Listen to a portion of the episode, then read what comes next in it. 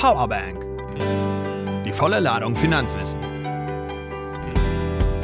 Der Podcast der Volksbank Rhein-Ruhr. Hallo und herzlich willkommen zu unserer heutigen Podcast-Folge. Es ist endlich wieder soweit. Ähm, wir nehmen unsere neue Podcast-Folge auf. Lange war es ruhig hier auf unserem Kanal, aber wir freuen uns, dass die nächsten Wochen wieder von einigen Folgen, einigen Informationen mit der vollen Ladung Finanzwissen für euch ähm, vorbereitet sind. Und ähm, ja, mein Name ist Claudia Behrens, für die, die das erste Mal zuhören. Und ich freue mich heute auf das Gespräch mit meinem Kollegen Ulrich Peine. Ulrich Peine ist bei uns im Hause ähm, Direktor Marktbereich Private Banking und Leiter Treasury. Und wir unterhalten uns heute über ein Thema, was ich glaube gerade viele umtreibt. Denn die Inflation treibt die EZB. Ähm, morgen findet die Pressekonferenz der EZB statt. Also es zieht sich gerade durch die diverse Medien. Und ähm, die Inflationsrate ist so hoch wie nie. Weitere Details besprechen wir gleich, aber jetzt erstmal herzlich willkommen, Ulrich. Ja, ich freue mich, dass ich hier sein darf. Also für mich das erste Mal ein ganz neues Format. Ich finde es toll. Ja, ich finde es toll, dass du mitmachst. Also ich habe mich sehr äh, darüber gefreut, denn es war auch sehr spontan, als ich so die letzten Tage beobachtet habe. Ich dachte, jetzt wird es Zeit, wir müssen sprechen. Ähm, aber bevor wir über das äh, Fachliche sprechen, stell dich doch einmal kurz vor. Wer bist du? Was machst du bei uns in der Bank? Ja, Claudia, du hast mich ja schon namentlich vorgestellt. Ähm, ich habe bei uns die Verantwortung für zwei Bereiche. Ähm, das Private Banking und das Treasury. Beides so englische Begriffe. Das eine würde ich mal übersetzen mit gehobene Vermögenskundenbetreuung und das mhm. andere mit Treasury, das sind so die eigenen Steuerungsprozesse in der Bank und die eigenen Wertpapiere. Ich bin also quasi einmal Kundenbetreuer und einmal Kunde. Also eine Twitter-Funktion, die ich habe. Ja, das stimmt. Mhm. Das ist auch nicht üblich, oder? Äh, es gibt so in der Form relativ selten. Ähm, das gelingt uns halt, weil wir eben ein relativ kleines Haus sind. In größeren Häusern wird das üblicherweise eher getrennt. Ich muss aber sagen, das muss ich mal vorwegnehmen in der Vorbereitung auf diesen Podcast. Ich musste mich ja fachlich auch ein bisschen einarbeiten. Glaube ich, ist das aber ein großer Vorteil für unsere vermögenden Privatkunden, wenn der Leiter Treasury, der ähm, das Vermögen der Bank auch verwaltet, ähm, auch das Vermögen der Kunden betreut beziehungsweise die Empfehlungen dafür ausspricht. Ich glaube, da kommt eine hohe Fachexpertise mit rein. Das möchte ich mal einfach vorwegnehmen, ähm, was einen riesen Vorteil für unsere Kunden abbilden kann. Ja, wir sind als Bank ja auch Anleger und ähm, dementsprechend sind wir am Kapitalmarkt auch Anleger und unterwegs, in Anführungsstrichen. Und das heißt also, wir können das sehr wohl für unsere Kunden dann auch auslegen. Ähm, wir sind nicht nur Anleger, sondern wir haben eine Strategie. Und wir vertreten seit Jahren die Meinung und ganz offiziell die Meinung, die Strategie der Bank ist auch die Strategie für unsere Kunden. Sehr schön. Ähm, vielleicht magst du kurz auch was zu deinem Werdegang sagen. Wo kommst du her? Was hast du gemacht? Was hat dich so in, äh, also dahin gebracht, wo du jetzt bist? Mhm. Das sind jetzt schon immerhin 35 Jahre, wo ich in, in Banken unterwegs bin, immer in Banken. Ähm, die Volksbank Rhein-Ruhr ist jetzt hier bereits meine, meine fünfte Bank, aber ich bin jetzt schon 16, 17 Jahre hier. Ich habe aufgehört zu zählen. Das habe ich früher eigentlich immer gemacht, dass ich immer gezählt habe. Fünf Jahre schaffe ich schon. Nein, dieses Mal äh, bin ich hier und es ist gekommen, um zu bleiben. Ähm, ich habe gehandelt in Düsseldorf. Ich war ähm, bei einer Privatbank, bei einer Großbank, bei einer Sparkasse übrigens auch. Ähm, das soll ja auch nicht unerwähnt bleiben. Immer im Bereich Wertpapiere, immer im Bereich Handel. Ich habe äh, an der Börse Düsseldorf, damals gab es noch äh, das Parkett, wer sich daran erinnert, habe ich auch noch gehandelt, eine Händlerkarte besessen. Insofern eine spannende Zeit. Ich habe auch institutionelle Kunden betreut. Also einiges, äh, was mich dann, dann hier hingeführt hat, war der Weg über die damalige WGZ-Bank der heute ja in die DZ-Bank äh, fusioniert wurde. Und so bin ich dann hier vor, ja, wirklich 17 Jahren, glaube ich schon, äh, bin ich oh. dann hier zur Volkswagen Rhein-Ruhr gekommen. Also dieses Zitat, das muss ich einmal nochmal kurz wiederholen. Gekommen, um zu bleiben. Ja. Finde ich total toll. Zeigt aber auch, dass äh, man, glaube ich, bei uns ähm, als Arbeitnehmer einen guten Arbeitgeber angetroffen hat. Und da möchte ich einen kurzen Schlenker machen an der Stelle. Falls ihr auch kommen wollt, um bei uns zu bleiben, schaut mal gerne auf unsere Website www.vbrr.de, denn wir haben auch gerade einige Stellen noch offen, die zu besetzen sind. Und da sind auch ein paar sehr, sehr interessante Stellen bei. Und ähm, ja, wenn ihr kommen wollt, um zu bleiben, schaut, es lohnt einfach, sich. Genau, schaut rein und klickt euch rein. So, jetzt kommen wir aber mal zu so einem sehr ähm, ernsten Thema, beziehungsweise auch sehr, sehr tiefgründig. Denn ähm, wir beobachten ja alle gerade das Marktumfeld. Dinge, die sich verändern, Dinge, die sich bewegen. Die Inflation steigt rasant an. Ähm, Verbraucherpreise steigen an. Wir, wir spüren das alle, egal ob wir jetzt äh, Anleger, Finanzierer oder auch einfach nur Verbraucher sind. Die Auswirkungen sind tagtäglich erlebbar. Was passiert da gerade? Ja, es ist so ein bisschen der perfekte Sturm. Ähm, wenn ich in zwei Sekunden ausholen darf, ähm, wir kommen aus einer Zeit äh, der Finanzmarktkrise 2008, 2009, weiß nicht, ob sich noch jemand daran erinnern kann, mhm. Staatsschuldenkrise, Bankenkrise. Ähm, und da in dem Zusammenhang wurden Zinsen weltweit auf Zinsen auf Rekordtiefstände gesenkt. Hm. Das ist erstmal soweit kein Problem. Das hat nicht funktioniert, die Wirtschaft anzukurbeln, hat man Ankaufprogramme gestartet. Also die Notenbanken haben angefangen, Staatsanleihen aufzukaufen. Mhm. Hat auch nicht so richtig funktioniert. Und dann ging es nach zehn Jahren so langsam wieder ein bisschen aufwärts. Und dann haben wir zwei Dinge gehabt, die äh, unvorhersehbar waren. Das erste ist die Corona-Krise, die jetzt ja schon über zwei Jahre uns beschäftigt. Ja, und dann ganz zum Schluss natürlich ähm, die sehr tragische Entwicklung in der Ukraine, der Schock durch die Ukraine-Krise. Also diese beiden Faktoren zusammen führen jetzt zu gewissen Komponenten, die sich einfach aufgestaut haben und wo es hier also tatsächlich jetzt massive Bewegungen äh, in, in Gang gekommen sind. Ja. Hm.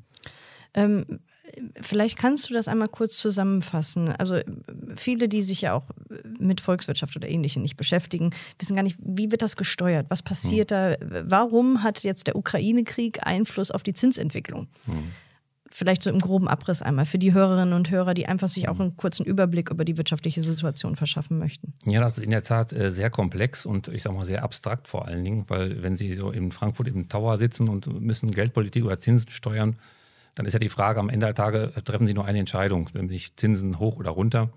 Und dementsprechend ist es nicht einfach ähm, hier überhaupt. Es ist ein, ein, ein schwieriges Umfeld, den wir haben. Aber was ist eigentlich genau passiert? Also wir haben, wir haben gesehen, ähm, eine wirtschaftliche Entwicklung, die relativ schwach war. Mhm. Hat man versucht anzukurbeln. Das macht man, indem man Zinsen senkt. Man stellt also billiges Geld zur Verfügung. Das kann die Notenbank tun, indem sie die Zinsen, die Leitzinsen wirklich senkt. Und sie hat sie in der Eurozone sogar auf negativ gesenkt. Ne? Minus 0,50 ist der Einlagensatz immer noch aktuell bei der Europäischen Zentralbank. Das heißt also, sie können sehr Geld, die Banken können sehr günstig Geld aufnehmen. Ähm, diese die kurzen Zinsen haben einen Einfluss auf die langen Zinsen. Die EZB hat keine Möglichkeit, keine direkte Möglichkeit, außer durch die Käufe die langen Zinsen zu beeinflussen. Da gibt es keinen Referenzzinssatz, mhm. sondern es gibt immer nur diese indirekte Möglichkeit. Aber diese Zinsen fallen natürlich auch. Sie werden das gesehen haben, wenn Sie vor kurzem noch Baufinanzierungen mit zehn Jahre Laufzeit äh, abgeschlossen haben, waren die, ja, ich sag mal, bis unter einem Prozent ja. abschließbar. Ein Prozent. Historisch gesehen ist das ein Wert, der äh, fantastisch niedrig ist. Das fördert also die wirtschaftliche Entwicklung und das ist auch genau Sinn der Sache. Mhm. Also so weit, so weit, so gut. Mhm. Jetzt ist Folgendes passiert. Ähm, wir haben die Corona-Krise als erstes gehabt. Die Corona-Krise führt dazu, dass die Wirtschaft, also die ganzen Lieferketten weltweit, also dass die billigen Güter, die wir bekommen aus der ganzen Welt, wo wir uns darauf eingerichtet haben, dass sie nicht mehr rechtzeitig hier sind. Mhm. Corona war ja nicht nur in Europa, sondern Corona ist ja auch in China mittlerweile wieder ein großes Problem. Und so haben wir große Schwierigkeiten, Güter zu bekommen. Und immer wenn Güter äh, nicht da sind oder knapp sind, dann steigen sie im Preis, weil diejenigen, die sie denn auch kaufen wollen, auch dann natürlich gerne mehr bezahlen dafür. Wir haben da also einen erheblichen Preissteigerungseffekt durch, mhm. alleine durch das Thema Corona. Immer wenn Preise steigen, ist das für die Notenbank bis zu einem gewissen Maße in Ordnung. Die LZB hat, äh, EZB, Entschuldigung, hat sich äh, so ein Ziel aufgesetzt von circa 2 Prozent mhm. plus minus. Ein bisschen aufgeweicht, man wollte sogar ein bisschen mehr. Sagen wir mal 2 Prozent. 2 Prozent Zins, äh, 2 Prozent Inflation mhm. wird so geduldet, das wird so als die Inflationsrate angesehen, mit der alle ganz gut leben können. Löhne sind, sind soweit in Ordnung, die steigen ein bisschen, ähm, aber dann ist soweit wirklich 2% in Ordnung. Jetzt äh, haben wir aber Zahlen 7,9 Prozent. Mhm. 7,9. Also das ist weit, weit weg davon. Und jetzt kommen wir natürlich nochmal auf die Ukraine zu sprechen. Warum die Ukraine denn auch nochmal dazu führt, dass wir hier größere Schwierigkeiten haben. Und da kommen wir zum Thema Energiepreise. Mhm. Jetzt ist es natürlich extrem schwer, jetzt für mich immer hier an der Stelle über nüchterne Dinge wie Preise für Gas und für Öl und so zu sprechen und für mhm. Strom. Ähm, ein Satz zu den Menschen. Ich finde das, was da passiert, äh, eine wirkliche Katastrophe. Und es darf einfach in Europa im Jahr 2022 so etwas Nein. nicht geben. Mhm. Und äh, da sind wir uns äh, an dieser Stelle, glaube ich, einig. Mhm. Es führt aber jetzt dazu, dass wir natürlich einen zweiten inflationssteigernden Trend haben, der hinzukommt. Und das sind eben tatsächlich, wie jeder sieht es an der Tankstelle, das sind die steigenden äh, Öl-, Gas- und Benzinpreise. Naja, und der Rabatt, den wir bekommen haben, ich habe auch getankt, ähm, naja, zwei Euro steht auch schon wieder drauf. Also ja. das ist nicht, nicht so, wie äh, es gewünscht war. Das also zwei große preissteigende Effekte äh, kommen hier zu tragen. 7,9 Prozent macht das zusammen. Und jetzt muss die Notenbank aufpassen. Ähm, das ist weit über 2 Prozent. Was ist tun? Was ist zu tun? Will man jetzt sehr stark, sehr schnell agieren oder ist man eher vorsichtig? Denn wir kommen ja aus einer Zeit, wo wir eine große Krise hatten. Denk nochmal an die Finanzmarktkrise. Mhm. Aber ähm, 7,9 Prozent geht eben überhaupt nicht. Also muss man etwas tun. Ja, und das ist genau der Zeitpunkt, wo man also wir jetzt darauf gucken. Morgen ist die äh, Pressekonferenz ja. der EZB. Ähm, wir werden sie verfolgen und dann alle sechs Wochen ist die nächste. Und ich denke mal, dass so etwas wie eine Zinswende jetzt in Euroland tatsächlich ansteht, ja. Hm. Ja, das ist ja auch das, was man jetzt in den Medien äh, auch heute beobachten kann. Prognosen, die dazu, äh, ja, die das vermuten, dass äh, der Zinsanstieg bevorsteht. Aber was bedeutet das, wenn wir jetzt sagen, okay, ähm, die EZB ähm, passt den Leitzins an, erhöht ihn, was vielleicht nicht morgen passiert, aber ich denke spätestens im Juli, ähm, wenn die nächste Sitzung stattfindet. Ähm, was bedeutet das für, für Anleger? Jetzt mal wirklich aus, aus Banksicht, worauf müssen sich Anleger einstellen? Ja, zuerst mal äh, muss man sagen, dass, dass, die Märkte ja nicht reagieren an dem Tag, wo die EZB, die Notenbank, tatsächlich die Zinsen anhebt. Mhm. Sondern sie kommuniziert das lange, lange voraus. Äh, Frau Lagarde hat jetzt auch das Thema Podcast entdeckt und äh, es ist allerdings kein Ton, sondern es ist tatsächlich nur ein Text, äh, mhm. wie ich gesehen habe. Aber ähm, die Kommunikation ist auch da äh, verbessert oder anders, seit Herr Draghi nicht mehr ist. Und sie, die Notenbanken kommunizieren auch durch Reden, also sprich die Teilnehmer des EZB-Rates äh, gehen auf Pressekonferenzen, auf Veranstaltungen. Und so kommuniziert man weit vorher und die Märkte reagieren. Und jetzt, wo wir hier sitzen, hat die EZB noch nichts gemacht, aber ähm, zehnjährige Bundesanleihen, die waren mal minus 0,50 Prozent, sind aktuell plus 1,3. Hm. Das also alleine durch, durch das, was passiert ist. Jetzt kann man natürlich noch sagen, okay, da gibt es Entwicklungen noch äh, jenseits des Atlantiks in den USA. Mhm. Aber im Wesentlichen muss man sagen, ja, die EZB hat äh, die Handlung vorbereitet und die Märkte haben bereits reagiert. Die Zinsen sind schon deutlich gestiegen, ja. Nun, was bedeutet das für uns? Ähm, wir sehen es als erstes in der Baufinanzierung. Die Preise sind deutlich angezogen. Äh, wenn Sie jetzt eine Finanzierung für, ein, für zehn Jahre haben, liegen wir schon weit über der 2, je mhm. nach Beleihungsauslauf. Ja wenn ich so technisch werde, dann einfach mal bitte einhaken. Aber dann liegen wir vielleicht sogar schon über drei Prozent, je nachdem. Teilweise schon, ja. Ja, das ist also schon wirklich äh, enorm gegenüber den Zahlen, die wir auch gerade besprochen haben. Also ist da schon etwas passiert. Und ähm, das ist, wie gesagt, passiert, bevor, es überhaupt, bevor überhaupt was gemacht worden ist. Und das ist mhm. natürlich die spannende Frage, wenn die Ankündigungen jetzt Taten folgen, ist es das gewesen? Oder eben nicht. Aber ich habe eben noch einen, einen Gedanken, der mir noch, der mir noch in der ganzen äh, Sache fehlt, ähm, um das, äh, sag mal, vielleicht einzuordnen. Mhm. Wir haben gerade über die Inflation gesprochen, 7,9 Prozent. Ähm, das wäre ja alles nicht so schlimm, wenn sie denn wieder weggehen würde. Ja, klar. Also wenn wir jetzt ein Jahr 7,9 Prozent hätten, dann wäre alles ja in Ordnung. Dann wäre die Inflation im nächsten Jahr nämlich null, weil wir mhm. blicken immer das Jahr zurück. Genau. Die EZB hätte, hätte Ruhe und alles wäre in Ordnung und wir könnten auch weiter bei niedrigen Zinsen soweit haben. Aber die Sorge ist ja, dass es so eine sogenannte Lohnpreisspirale mhm. in Bewegung kommt. Immer dann, wenn, wenn die äh, Preis, Verbraucherpreise steigen, dann sind natürlich logischerweise die Gewerkschaften auch da und sagen, ja, jetzt haben wir höhere Kosten für unsere Mitglieder, dementsprechend möchten wir natürlich auch höhere Löhne haben. Und das ist so etwas, was wir in den 70er Jahren schon mal hatten. Das nennt man auch Stagflation. Ähm, das heißt also, dass die Preise dann tatsächlich wieder steigen und dann wieder die Löhne steigen, dann wieder die Preise steigen, mhm. dann wieder die Löhne steigen. Und irgendwann wird das Ganze dann, landet das Ganze dann in einer Rezession. Eine Rezession ist eine Phase, wo die Wirtschaft dann tatsächlich sich schwächer entwickelt. Das ist die große Gefahr. Mhm. Und jetzt haben wir eigentlich alle Bausteine zusammen, um morgen mit der VLG zu diskutieren, was sie denn macht. auf der einen Seite sehr fragil das Ganze, auf der anderen Seite diese Gefahr der Lohnpreisspirale, diese Situation in Europa ist angespannt. Also in der Haut möchte ich jetzt nicht stecken, denn am Ende aller Tage wird sie ja eine Zinsentscheidung treffen müssen, also sie nicht alleine, sondern der Rat, und wird den kommunizieren müssen. Und es wird darauf ankommen, natürlich, was man denn nebenbei so kommuniziert und wie es denn aussehen wird. Wir werden das, wie gesagt, auch äh, genau verfolgen, weil es auch für uns als Haus ja genauso wichtig ist wie für Sie oder wie für, für unsere Kunden als Anleger. Es, wir sind ja, sitzen ja im gleichen, im selben Boot. Genau, und das ist der entscheidende Punkt. Ähm, ich denke, unsere Kundinnen und Kunden ähm, beobachten natürlich auch, ähm, gerade Aktionäre, die jetzt gesehen haben, äh, dass sich auch was am Markt tut. Äh, und da ist es ganz wichtig, auch unser Appell nicht zu Aktionismus. Ne? Also wirklich ähm, suchen Sie das Gespräch mit Ihrer Beraterin, mit Ihrem Berater, machen Sie da wirklich Gebrauch von unseren Angeboten, ähm, intensive Anlagegespräche zu führen, auch wirklich zu gucken, wie können wir oder wie, wie können die Kollegen das strukturieren bzw. vorbereiten und ihnen auch eine gewisse Angst zu nehmen, weil ich glaube, das ist natürlich auch geprägt äh, von Angst. Ähm, gerade bei dem Bauviehbereich, aber auch beim Anlagebereich. Also es sind ja so beide Seiten gerade betroffen. Und das ist äh, das große, ähm, das große Plus, was wir einfach nur anbieten können, dass die Kunden mit uns sprechen, bevor sie in die falsche Richtung reagieren einfach. Ja, ist natürlich menschlich, jetzt in, in Krisensituationen erst einmal äh, alles, was man so in eine Entscheidung getroffen hat, erstmal auszusetzen. Das erleben wir auch, aber erstaunlicherweise sind die Kunden auch mittlerweile sehr besonnen.